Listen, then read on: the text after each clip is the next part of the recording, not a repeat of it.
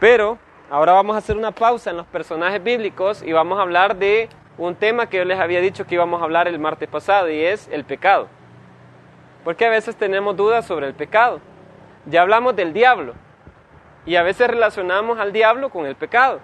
Porque decimos que el diablo nos hace pecar, pecar. El diablo nos hace pecar. O sea, la gente dice, diablo chuco, dice, por culpa del diablo caí. Y le echamos la culpa al diablo porque la serpiente, ¿se acuerdan que hablamos de la serpiente? La serpiente fue la que hizo caer a la mujer. La mujer hizo caer al hombre y todos cayeron. Todos fueron desterrados, todos fueron sacados de la, del, Edén, del jardín. Entonces relacionamos que la serpiente se hizo caer a Eva, es la que nos hace caer a nosotros también y nos hace pecar. Entonces, ¿qué es el pecado? Vos no andás cuaderno. ¿Por qué? Si había dos clases, venimos a esta y a la escuela de predicadores. ¿Y vos?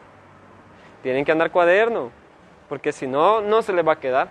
Es mentira que se les va a quedar. Tienen que ir anotando ahí los datos, todo lo que se va diciendo en la clase. Entonces, ¿qué es el pecado? No lo vamos a ver en toda la Biblia, porque esto es algo que tenemos que entender todos. Los temas de la Biblia van evolucionando, van creciendo, se van desarrollando. Si en Génesis se habla, por ejemplo, del hombre, de la humanidad, ya no se va a hablar así igual en Apocalipsis, porque ha venido una evolución. ¿Sí saben qué significa evolución? Va? Como un progreso. Ha ido creciendo, ha ido desarrollándose en todo. Entonces, todos los temas de la Biblia van sufriendo una evolución, un desarrollo, un crecimiento. Y uno de los temas que también se va desarrollando a lo largo de toda la Biblia es el que estamos viendo ahorita, el pecado. Entonces no lo vamos a poder ver todo, cómo aparece desde Génesis hasta Apocalipsis el tema del pecado, pero sí vamos a ver por lo menos cómo se mira en el Antiguo Testamento y sobre todo en Génesis, porque ya vimos el primer pasaje donde aparece el pecado. Miren en su Biblia, Génesis capítulo 4.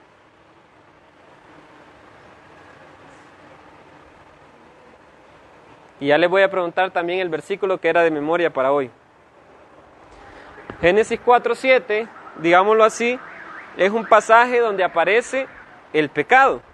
Y dice, si hicieras lo bueno, podrías andar con la frente en alto, pero si haces lo malo, el pecado te acecha. Entonces, el pecado anda ahí como como una fiera lista para atrapar. ¿A qué pasaje le recuerda ese del Nuevo Testamento?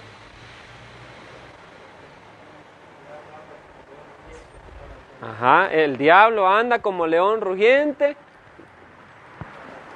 buscando a quién. Entonces se parece, ¿va?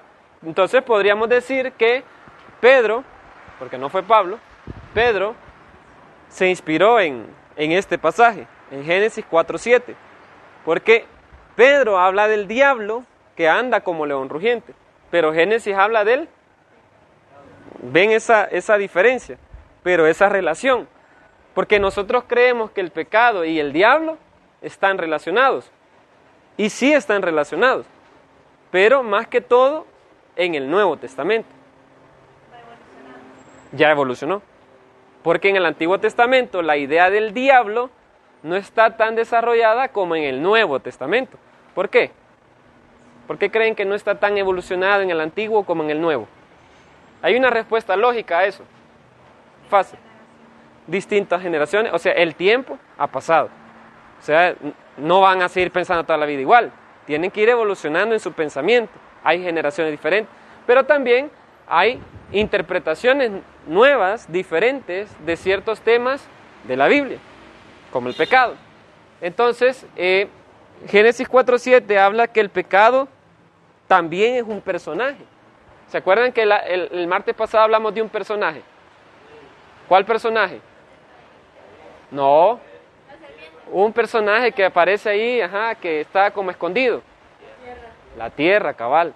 ¿Por qué? Porque ¿qué hacía la tierra?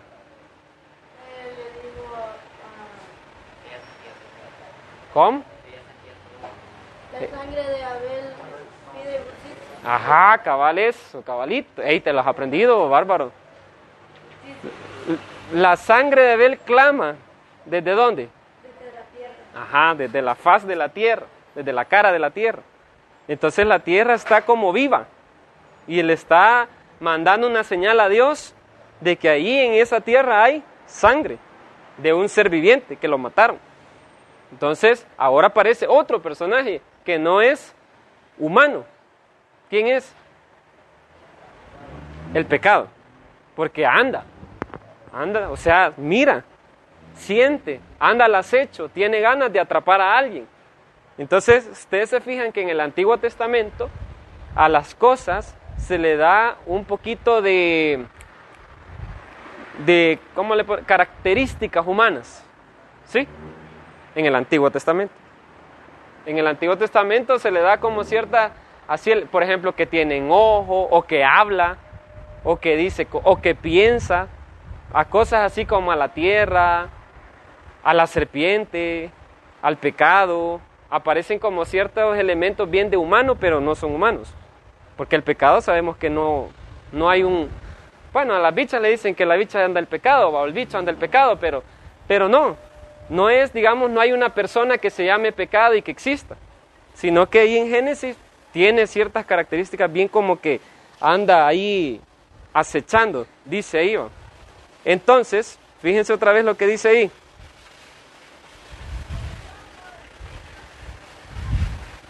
El pecado te acecha como una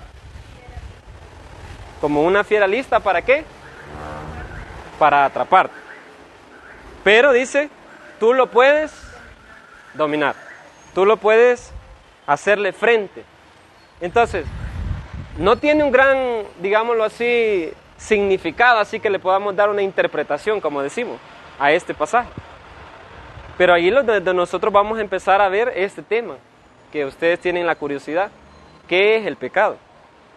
Y empecemos hablando, por ejemplo, ¿qué piensan ustedes del pecado? Para ustedes, ¿qué es el pecado? Así, digan lo que piensan. No, no vayan a, creer que aquí es un examen. Simplemente lo que ustedes les han enseñado en la casa o les han enseñado en alguna iglesia. Vaya, ajá, empecemos. Es todo lo indebido, decís vos. ¿Cómo qué? ¿Qué es indebido? Ajá, un vicio. Decir malas palabras. Ajá.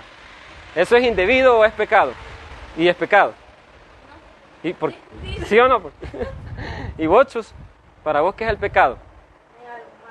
Algo malo. ¿Cómo qué? Secuestrarlo. Va. Cosas así bien malas. Son pecado para vos. Para ustedes, para los más grandes. Para vos, vos ya dijiste, vos, Gerald. ¿Cómo qué?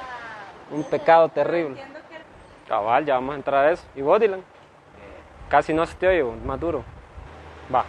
Vaya, ustedes han hablado de esa palabra que dijo Dylan, acciones, ¿verdad? O sea, cosas que uno hace o cosas que alguien hace malas. Y es cierto, el pecado nos lleva a una acción, pero en la Biblia, antes de ser una acción, es una actitud. ¿Sí? Porque ustedes no hablaron de una actitud, por ejemplo. Por ejemplo, ¿cuál sería una actitud de alguien pecador más que una acción? Porque digamos que la acción es lo último que alguien hace. Pero todo empieza, por ejemplo, pensándolo, eh, planeándolo. O sea, no es que de repente alguien va por la calle, saca la pistola y mata a alguien hacia lo loco, sino que lo ha estado planeando, digámoslo así. Porque, por ejemplo, ustedes un día pueden tener un carro y sin querer pueden matar a alguien. ¿Y ese sería un pecado? No, porque ustedes dijeron que sí. Ustedes dijeron que matar a alguien es un pecado. ¿Qué harían ustedes en ese momento? ¿Se sentirían mal? ¿Se sentirían, puya, gran pecador que soy? ¿O qué pasaría? Entonces, hay un montón de acciones malas, porque no es bueno matar a alguien en la calle. Nadie, nadie anda en la calle queriendo matar a alguien, pero nos puede pasar, ¿verdad? Hay niños que han matado a otros niños sin querer. Que el papá dejó una pistola en la casa, o le metió un cuchillo así fregando, o lo empujó de, una, de unas gradas y lo mató, así. Entonces, son cosas que, que, que pasan, digámoslo así, son acciones. Entonces, en la Biblia, antes de ser una acción, son una...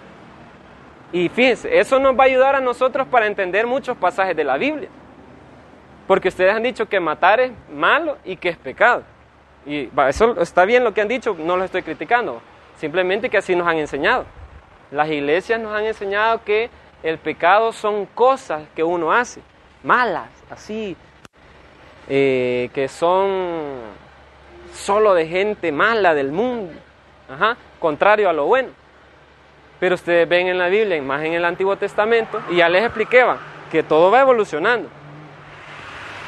Van a encontrar pasajes en la Biblia donde Dios manda a matar gente. Entonces en, ese, en esa mentalidad, Dios es pecador, ¿va?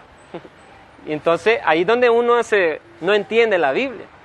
Y donde los ateos va y les van a decir a ustedes, ¿y cómo así que tu Dios mandó a matar a, a, los niños y a las mujeres y a los hombres? ¿Va? Y si eso es malo, ¿por qué lo hace Dios? Entonces ahí es donde nos entra la duda de que, uy, que es cierto, ¿va? ¿y por qué Dios mató a tal? ¿O por qué de repente un personaje de la Biblia mata a otro y, y nada le dicen? ¿Verdad? O hace cosas malas y Dios no le dice nada. Porque en la Biblia, así como se va a entender en la Biblia, no es un pecado, digamos. Entonces, lo primero, más que una acción, es una actitud. ¿Sí? Una actitud delante de Dios, porque acuérdense que la Biblia habla de la relación entre Dios y los hombres. ¿Cómo nos relacionamos con Dios? En esa relación con Dios va a entrar el pecado. Entonces, vaya, para seguir viendo, hay dos palabras que yo siempre les digo palabras aquí que aparecen ahí. Hay dos palabras que hablan del pecado y me dan risa una, porque una es abón, abón, algo así como la Avon que le llaman ustedes, la Avon de, de, lociones y todo eso volado. Ajá. Entonces, abón significa, fíjense, oigan, significa castigo, perversidad, delito, falta o pecado. Anoten, abón. Eso, acuérdense que está en, ya les expliqué eso. ¿En qué idioma se escribió el Antiguo Testamento? ¿En cuál? No, en hebreo. ¿El Nuevo Testamento? En griego, cabal. No se les olvide eso. Entonces, cuando... Pecado. Abón, está en hebreo. Abón. y esa aparece 231 veces, aparece esa palabra, imagínense. Y la primera vez que aparece es en Génesis 4.13. ¿Qué dice Génesis 4.13? 13. Ajá. Porque ¿qué significa abón? Castigo. Pero tiene que ver con el castigo del pecado. O sea, significa lo mismo, castigo, pecado, perversidad, falta. Porque Dios, acuérdense que por matar a Abel le va a poner o le va a imponer un castigo. Eso ya lo vimos la semana pasada. Entonces, cuando aparece ahí la palabra castigo, tiene que ver con qué? Con abón, con el pecado. ¿Sí? ¿Entienden eso? Va. Y la otra palabra es una que se pronuncia jatá, con J. J-A-T-T-A.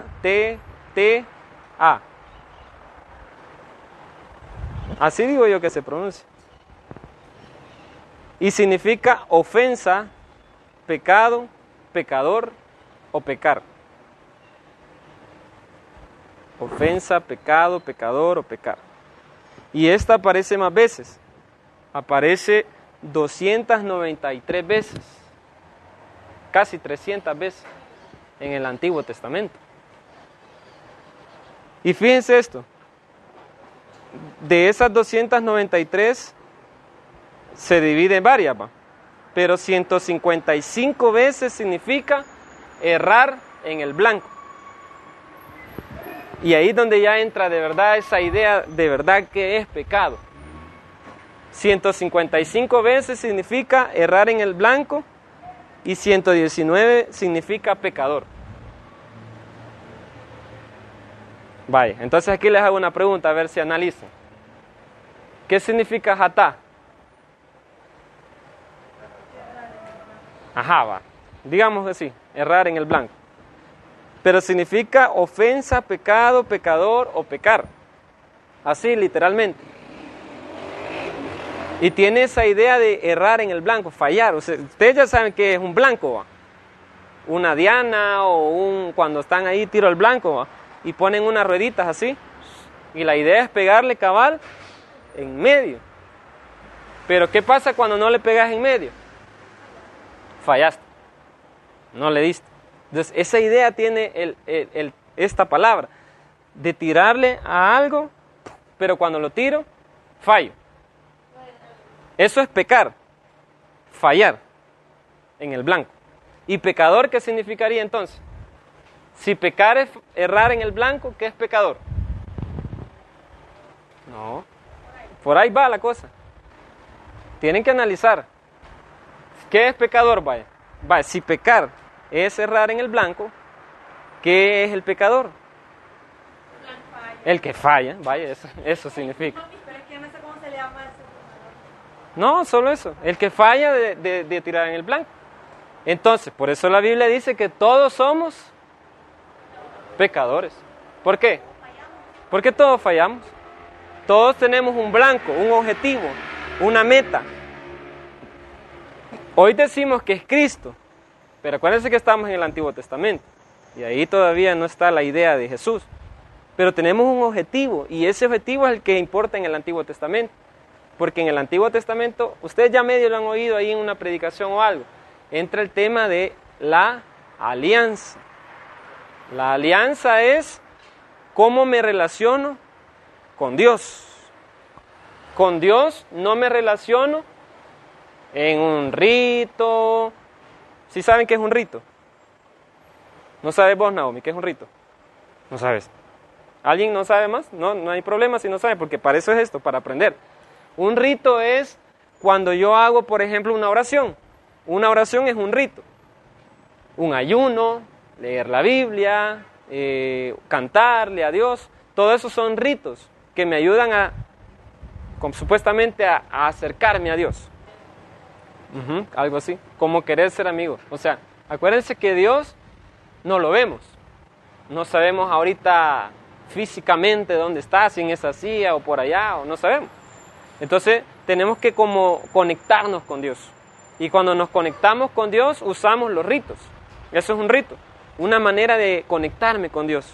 Pero sabemos de que con Dios nos podemos conectar mucho más allá que los ritos. ¿Sí? Vale, pero no es el tema, los ritos. Entonces, pecar es fallar. ¿Y fallarle a qué? Ajá, ¿y cuál es el blanco? Ya lo mencioné.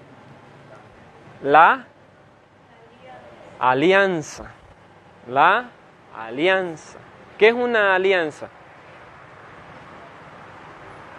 ¿Qué es una alianza? Una alianza es un trato entre dos personas, dos o más personas. ¿Qué es una alianza? Un trato. Digamos que yo voy a hacer un trato con Chus. Yo le voy a decir, va, Chus, si te sacas 10 en las notas de la escuela, te voy a llevar a comer pizza Hut. No, sí, pero no lo estamos haciendo de verdad ahorita, ¿va? Pero digamos, va, digamos, que yo le digo a él, va, ¿querés pizza? Sí, ¿qué vas, a, ¿qué vas a hacer vos? Yo pongo la pizza, ¿y vos qué vas a poner? Ajá, entonces ya ponemos un trato, hacemos un trato, vos te sacas buenas notas, yo pongo la pizza. Si no te sacas notas, no hay pizza. Ese es un alianza, es un trato, ¿sí? Entonces, eso es una alianza. Una alianza es un trato que Dios hizo con su pueblo, con Israel. Dios hizo una alianza, un trato. Y Dios le dijo, ustedes serán mi pueblo y yo seré su Dios. Eso es una gran alianza, que significa que ustedes primero van a poder ser algo, ser algo en esta vida. Pero segundo, cuando alguien los quiera atacar, Yo voy a estar para defenderla. Ahora, vamos a hacer ciertas reglas, ciertos tratos. Ustedes van a hacer esto, esto, y empieza Dios a decirles todo lo que tienen que hacer para ser pueblo y que Él sea su Dios. Entonces, pecar, ¿qué es? Fallarle a esos tratos con Dios. Eso es un pecado. Un pecado entonces no es una acción. Ya lo hablamos al principio, ¿va? Pecado es una actitud. Una actitud rebelde contra la alianza. Cabal, yo pensé que iba a decir contra Dios. No, es una actitud rebelde contra la alianza. ¿Tienen dudas? ¿Preguntas? Entonces, ¿qué es un pecado?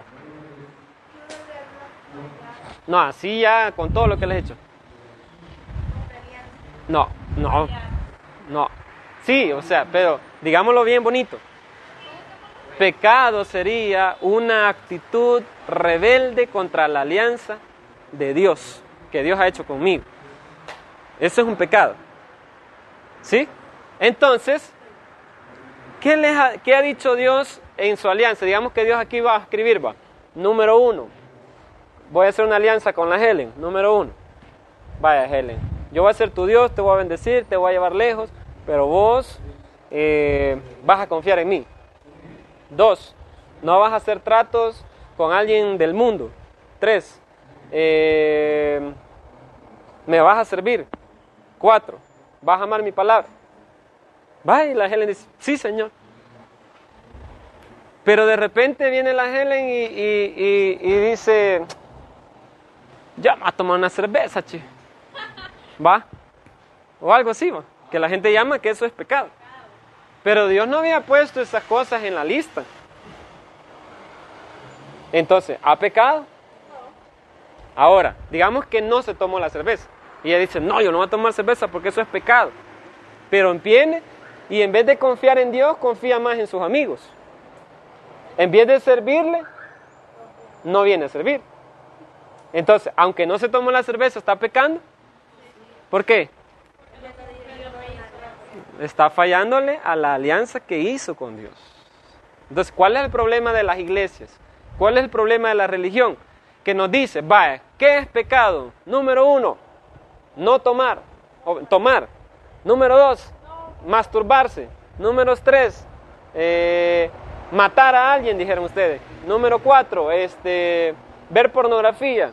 Número cinco, eh, ¿qué más dicen las iglesias? ¿Ah? Vestirse de corto, usar pantalones, pintarse el pelo, eh, tatuarse. ¿El qué? Maquillarse, poner, ponerse un, hacerse un tatuaje. Eh, uy, empieza la gran lista de pecados, pero nunca dicen que el pecado es dejar de servir, dejar de amar a Dios, eh, dejar de, de, confiar en Dios. De la iglesia, cabal. Ajá, porque si no... Ajá, que sos pecador. Ajá, entonces, así, en conclusión, para ir terminando. ¿Qué es entonces el pecado? Es una actitud rebelde contra la alianza. ¿Por qué es una actitud rebelde? Ajá, algo así. Dios les dice, sí. Ajá, va, por ahí va la cosa. Expli eh, les voy a explicar esto, estoy bien chivo.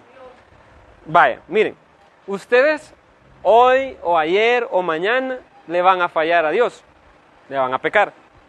Pero solo va a ser un act, no, acto, una acción.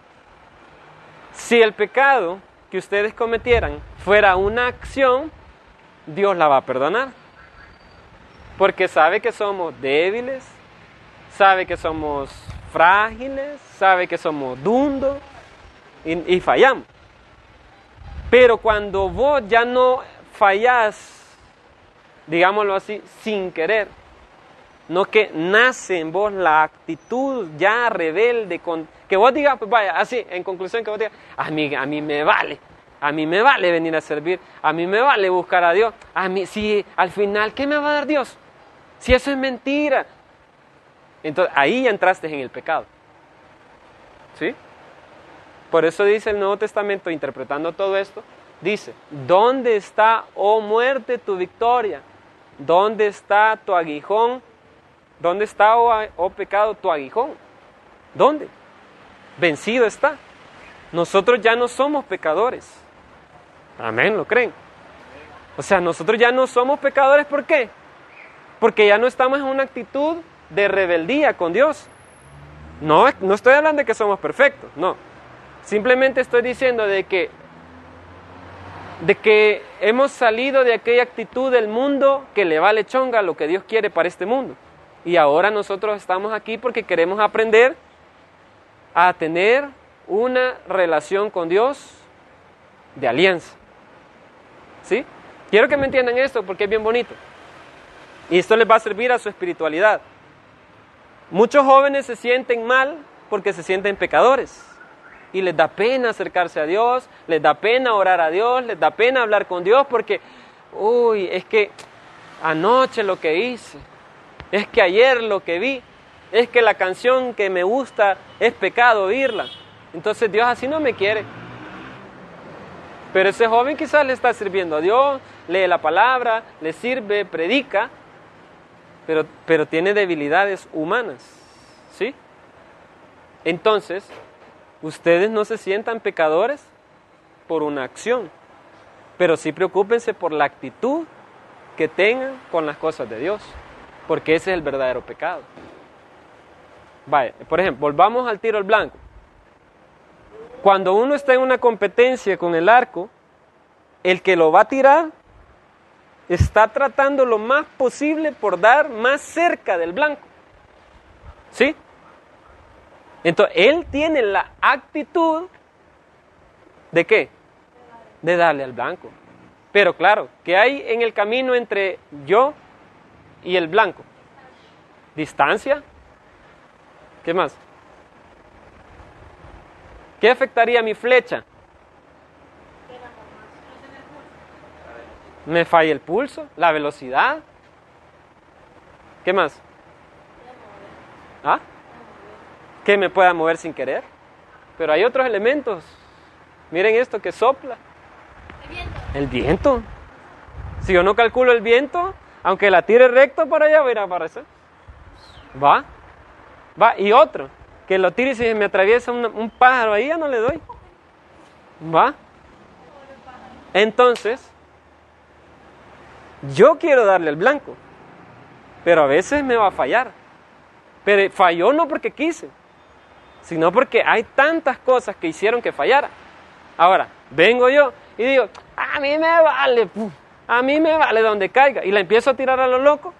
Ahí ya no es el viento, ya no es la distancia, ya no es nada. ¿Quién es el problema? Va, ese es el pecado. ¿Lo entendieron? Yo sé que ustedes cada vez están todos los días intentando, y puya, y no le dan. ¿Y qué dice uno? La regué. Pero mañana lo voy a volver a intentar. Por eso dice la Biblia, cada mañana se renuevan sus misericordias. ¿Y cuáles son las misericordias? Las flechas. Vos tiraste 10 flechas hoy y no le diste, pero quisiste. Entonces Dios dice, mañana lo intentas otra vez. ¿Sí? Eso dice Dios. Por eso Él es nuestro amigo. Porque Él a la luz María le dice, vos va que has estado intentando y no le has dado. No, Señor, yo no sé qué hacer. Mañana lo sigues intentando, te voy a ayudar yo. Se siente chivo, ¿va? O sea que el pecador tiene una ayuda y es Dios. Él nos ayuda a no fallar tanto. Siempre y cuando vos no estés con la mala actitud de querer fallar. Porque ya cuando vos de verdad te vale algo, eso se llama pecado. ¿Cuántas veces entonces de verdad hemos sido pecadores? Bastantes. ¿Pero cuándo? ¿En qué momento yo puedo saber que sí, sí fui un pecador? No. Ajá, algo así, pero hagámoslo más, más práctico. Ajá, cabal, ahí va la cosa. Cuando Dios me ha dicho, mira, ese no es lo que yo quiero para vos, ese no es el blanco que yo te he puesto, ahí no quisiera que le estuvieras apuntando, allá quiero que le apuntes, pero aún así vos decís, a mí me vale. No, si no me va a pasar nada. No, hombre, si yo ya sé, yo lo controlo. Así. Y nos empezamos a dar paja. Ahí ya estamos entrando en él. ¿Y qué hace el pecado según Génesis 4.7? No, no. Ese es 13. Te acecha. ¿Como qué? Como una fiera lista para atraparte, para devorarte. ¿Sí? Entonces, el pecado es, no es el diablo. ¿Qué es el pecado? Eh. Ajá. Entonces, esa actitud es una fiera que ahora puede agarrar a Pedro. Mañana te puede agarrar a vos, pasado a vos, después a vos. Por eso dice la Biblia, miren que el que cree que esté firme, que no caiga. Porque vos puedes ir aquí, va, todos los días tirando la flecha y ¡pum! ¡Bum! Al blanco, al blanco, al blanco, al blanco. Y vos sentirte tan perfecto que ves de menos a los demás. Y vos decís, no, hombre, este Pedro, gran pecador, esta también, yo ando con todo. Y no te das cuenta que cada día se te está acercando más el pecado. ¿Y qué es el pecado? Una actitud rebelde contra Dios. O sea, podemos haber tenido tres años en la iglesia de estar bien con Dios, santidad y como le queramos llamar, pero de repente perdernos, andar en el pecado, aunque estemos sirviendo, aunque vengamos a la iglesia. Porque eso fue lo que le pasó al diablo. El diablo pecó, él fue el primero en pecar. Porque él, dice la Biblia, era un ángel de luz.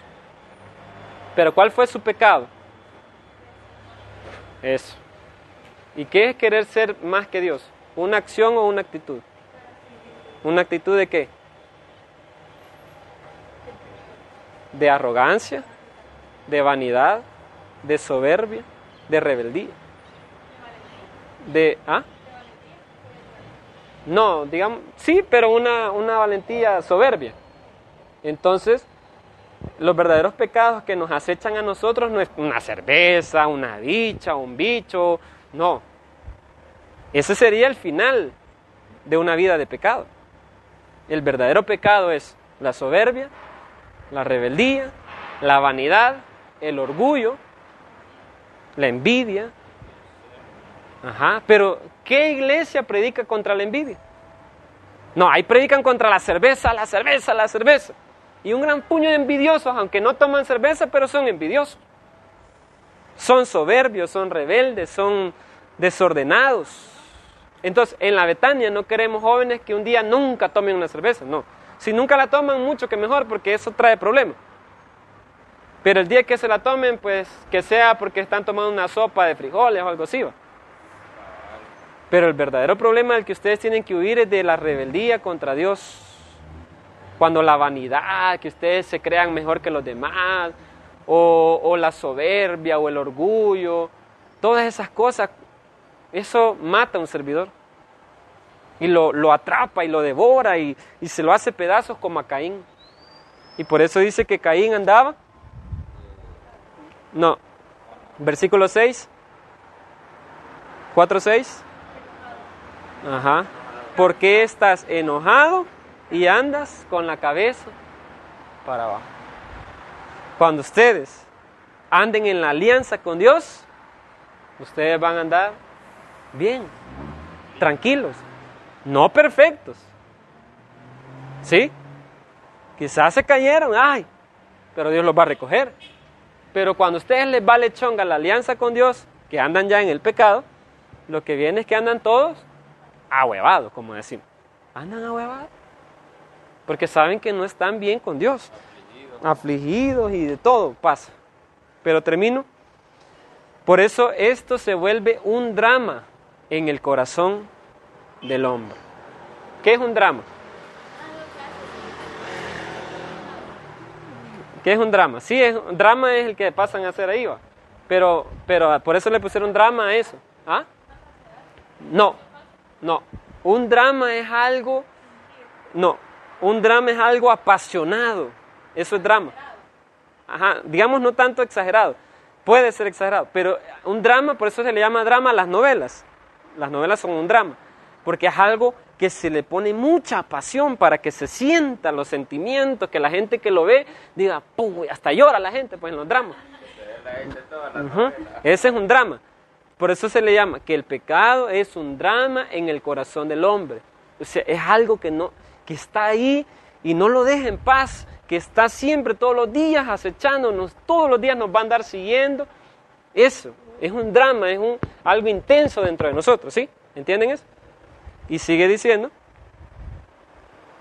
por eso, como nace en el corazón del hombre, no, ahorita no estoy leyendo, estoy dándoles así puntos. El, el, pecado nace en el corazón del hombre, porque ahí nace la soberbia, el orgullo, la vanidad. Por lo tanto, no basta un rito de purificación. Ya les dije que es un rito, ¿va? ¿Qué es un rito? Algo que me ayuda supuestamente a relacionarme con Dios. Pero díganme, si yo oro a Dios, pero no hago lo que Dios quiere, ¿de qué me sirve? ¿Ah? De nada. Si yo leo la Biblia, pero hago lo que me da la gana, no sirve de nada.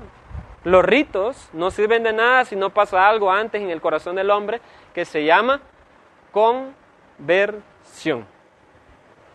¿Qué es conversión? Ajá, ¿qué es? ¿Qué es convertirse? ¿Qué es conversión? Así es. A Chusito lo mandaron a la tienda y le dijeron, anda a comprar cuatro huevos, pero no vayas a la tienda de la niña Guadalupe, anda a la tienda de la niña Rosita. ¿Sí? Y eso fueron las indicaciones. Y viene Chusito, va. Y en el camino dice, yo no voy donde la ña Guadalupe, yo donde la ña Rosita. Ah, no, yo voy donde la ña Guadalupe, che. Muy lejos me quedan de la ña Rosita. Estamos son cuatro huevos. ¿Va? Ahí está pecando. ¿Por qué? Porque ¿cuál era el blanco? La niña Rosita. Ajá. Y agarró pan de la ña Lupita. Pero en el camino dice, no, mejor le voy a hacer caso a mi mamá. Y se van de la niña Rosita. Eso es conversión. ¿Qué es conversión? No, darse la vuelta e ir al lugar donde tenías que ir. Eso es conversión. ¿Qué es conversión? Ajá, que, yo, que a mí me dijeron para allá, para allá y yo voy para acá. Pero en camino digo, no, me voy a ir pues. Y te vas para el lugar. Eso es conversión. ¿Sí? Entonces, para salir del pecado no hay oración, no hay Biblia, no hay nada que me quite el pecado. Solo una cosa, la conversión. Un giro total a mi vida. Por eso todos los días nos tenemos que convertir. Porque miren, así vamos nosotros. Aquí en esta línea, ¿eh? ven esta línea. Dios dice, bate, me va en esta línea. Vaya, Señor. Sí, después del renuevo, va. Pero de repente aparece una dicha por ahí y de repente aparece no sé qué, y de repente no sé qué, y cuando vienen a sentir, aquí van ustedes, y ustedes tienen que ir allá, y de repente Dios, porque Dios no se va a salir de aquí, ¡Ey! ¿Para dónde vas? Aquí, aquí ya ustedes, ah, lo siento, va, y empiezan otra vez a caminar en la línea, eso es la... Entonces les pregunto, ¿ustedes necesitan convertirse? ¿Ah? Sí, porque Miren, ah, quizás algunos van recto, otros ya van por aquí, otros ya van por aquí, otros ya van por aquí, va, bien perdidos, ya van por allá. Pero si yo hoy me desvié aquí, mañana me tengo que convertir. Y, y quizás al final del día Entonces me tengo que volver a... Y así, todos los días, todos los días, convertirme, convertirme. Entonces, bueno, ese no ama su vida, ese es un pecado, pecador. Así que termino con eso. Ya al final, en los profetas, los profetas le van a decir al pueblo, miren, conviértanse a Dios, cambien su corazón, ¿sí? Cambien, porque ahí viene el problema en el corazón, conviértanse y así vamos a poder crear una nueva Correcto. Es una nueva alianza. ¿Y qué es la alianza? Un trato con Dios. Entonces, mi pecado, ¿qué hace? Rompe la alianza con Dios. Y ya intenté por medio de la oración de la Biblia de los cánticos y no puedo relacionarme otra vez con Dios porque otra vez aquí, en la línea incorrecta.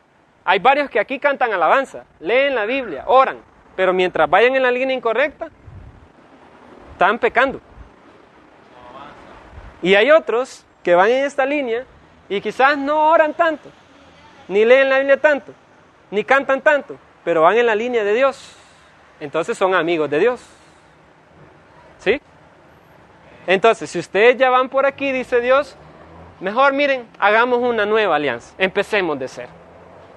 Y esta nueva alianza ya no va a estar en la ley, que es esto. Esta nueva alianza va a estar en su corazón. Ahora yo la, yo la voy a escribir. Ya no la van a tener que memorizar. Yo se la voy a escribir en su corazón. Y así ya nunca la van a olvidar. Esa es la promesa. Entonces, y, y lo hizo. Lo hizo Dios. ya la escribió a través del Espíritu Santo en Jesús. Con Jesús ahora podemos decir somos más que...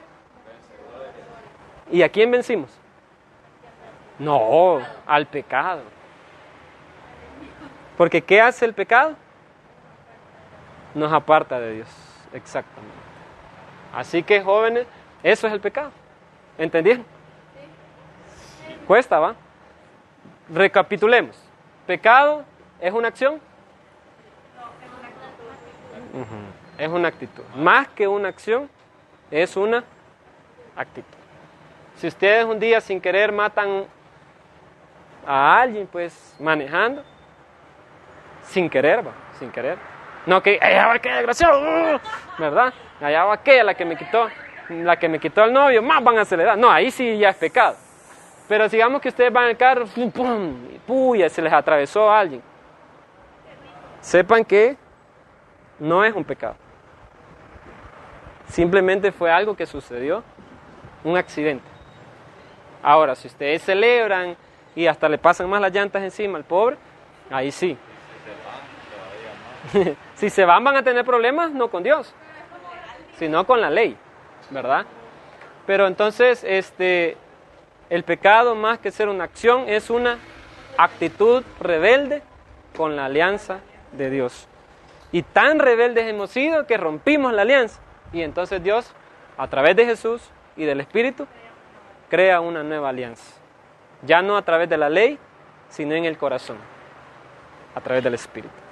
Entonces, más adelante vamos a, darle continuidad a este tema, pero vamos a meter el tema de las tentaciones. Porque ¿qué hacen las tentaciones?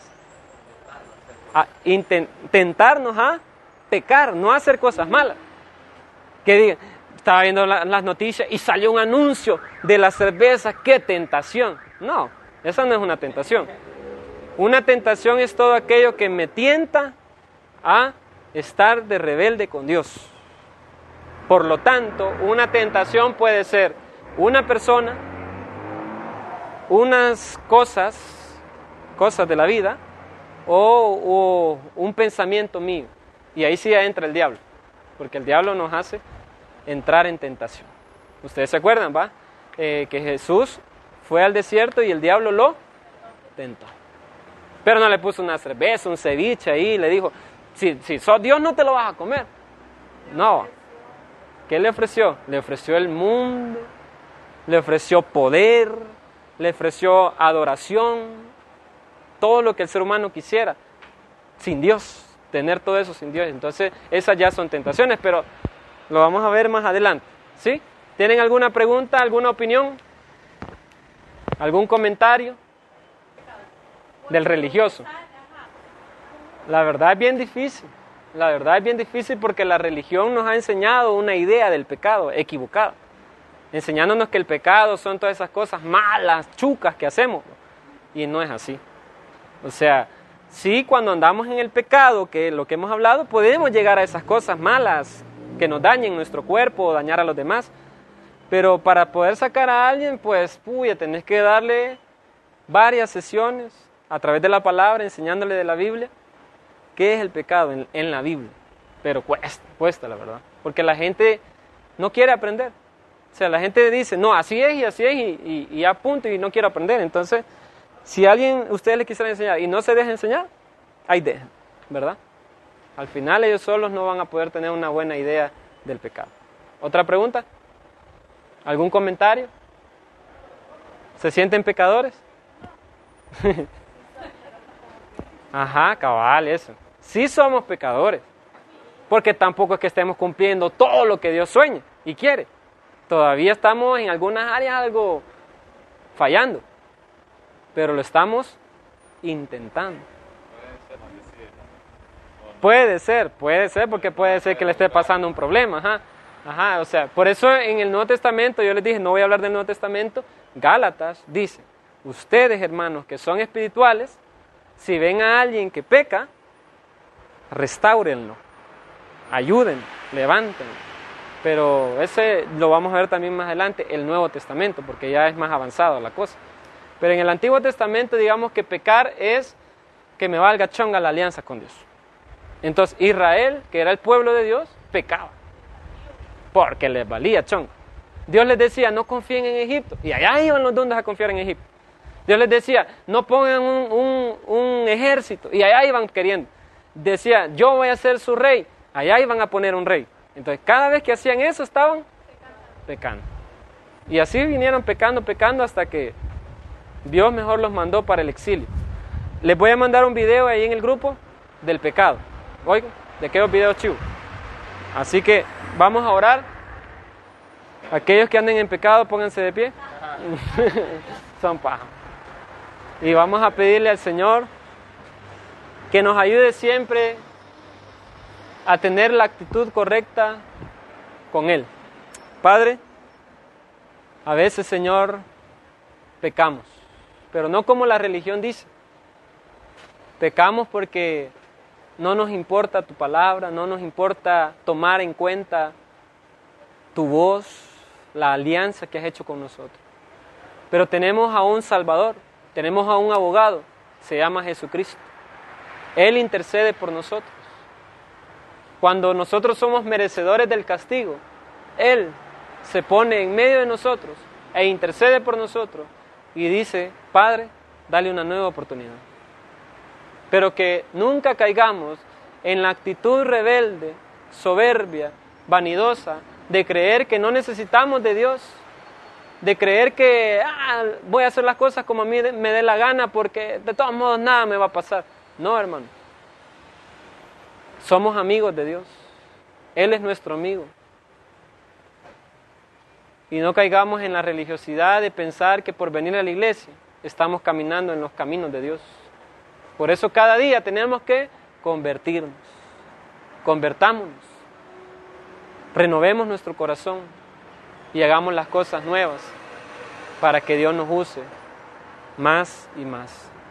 Gracias Señor por este espacio, que no lo perdamos, porque ha sido de mucha bendición para todos nosotros.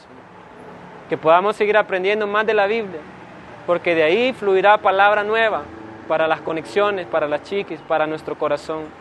Gracias, Padre. En el nombre de Jesús. Amén.